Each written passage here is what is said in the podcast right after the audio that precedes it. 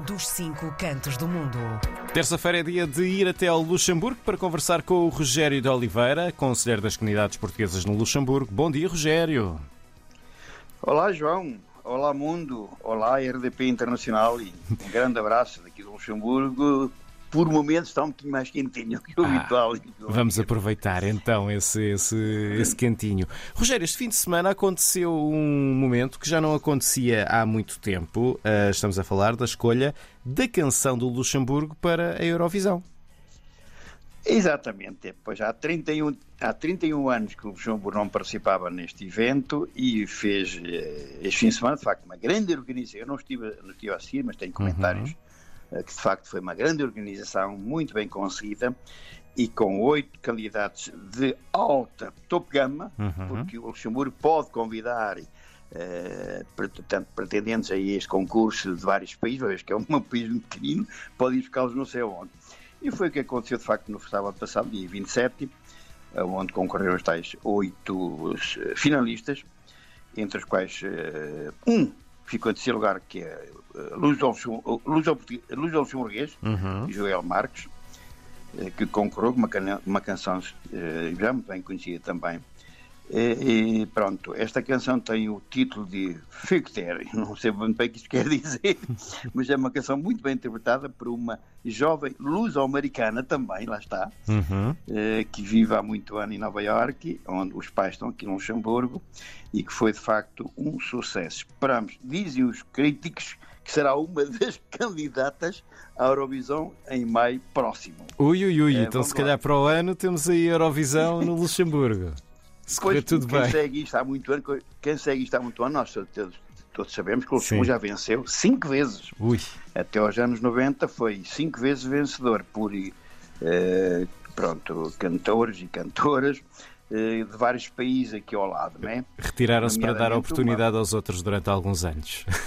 Exatamente, nomeadamente uma de origem portuguesa, que é muito conhecida, Ana Maria David, se não estou em erro, acho que é de origem portuguesa. Hum. Uh, portanto, uh, vamos lá ver o que é que acontece. Entretanto, os condutores de autocarros aqui, serviço público, aliás, os transportes aqui são todos gratuitos, né? Uhum. exigem mais segurança uh, no, no, que está a acontecer, porque de facto têm tido grandes problemas e então houve necessidade de a Câmara Municipal do Sul, neste caso, está-se a falar da Câmara Municipal do Sul, que é a Firalzete, portanto, em direção desta Câmara Municipal, o Presidente de Câmara, a Polícia, o Ministro dos Transportes e o Ministro da Administração tiveram uma reunião de urgência para tentar solucionar este problema que começa a inquietar sobretudo os condutores destes autocarros, que têm sido uh, agredidos e tem havido uma, uma bandalheira um bocado complicada nestes últimos tempos. Então vão encontrar medidas para que isto seja possível evitar, que não é nada bom para nem só nem para os passageiros que estão tranquilos, nem para os condutores. Claro.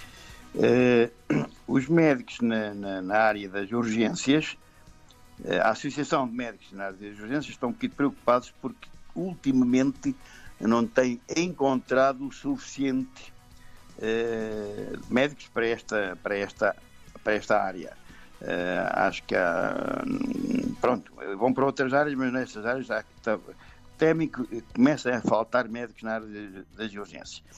Isto são declarações do presidente da Associação de Médicos, o Sr. Emil Bock.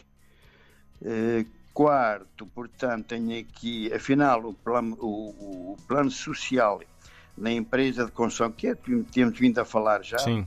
Uh, que a Stuga Lux, prevê despedir 65 funcionários, 40 eh, já na primeira fase e o resto virá depois. Isto num universo de 200 e, 250 atuais. O que não é, não é, nada bom, porque eu sei que esta empresa tem muitos portugueses lá a trabalhar, que é a maioria. Eu não, espero que não, não, não seja nenhum dos nossos compatriotas, que é sempre por cima, mas pronto. Vamos lá ver o que vai acontecer. Uh, também Uh, o, o, a proibição de mendigar na capital de Luxemburgo continua Sim. a fazer correr muita tinta, porque desta vez uma, uma organização feita pelos partidos de esquerda aqui no Luxemburgo reuniu uh, ontem, se não era ontem, mais de 200 pessoas que são contra esta proibição. E este, este apelo foi, tanto teve o, apoio de um porta-voz, que é luso-luxemburguês, o Fabrício Costa, que eu por acaso conheço muito bem, do Partido dos Verdes, que liderou esta manifestação contra a proibição de mendigar na capital, não é no Luxemburgo país, atenção, é na capital Luxemburgo em, certos, em certos cantos, uhum. que, uh, como tem vindo a falar, vamos lá ver o que é que vai dizer, que isto ainda continua a, fazer, a correr muita tinta. Entretanto, uma notícia que saiu hoje, há um médico dentista que tinha sido proibido de executar profissão em França há uns anos, há uns tempos atrás, instalou-se no Luxemburgo já desde 2014, eh, que finalmente foi irradiado de toda a vida profissional aqui neste país e em França, eh, acusado pela Caixa Nacional de Saúde eh, de fraude, de abuso de confiança e por aí fora. Portanto, este senhor se ele não presta, acho que eu pôr na rua, acho muito bem, porque ele que andava para aí a fazer as neiras por todo lado. Sim. Foi excluído, não só em França, como no Luxemburgo. Espero que ele não chegue a Portugal, pá. Você não vai ter problema. Se vai mudando agora, de país, é preciso ter atenção a isso, é?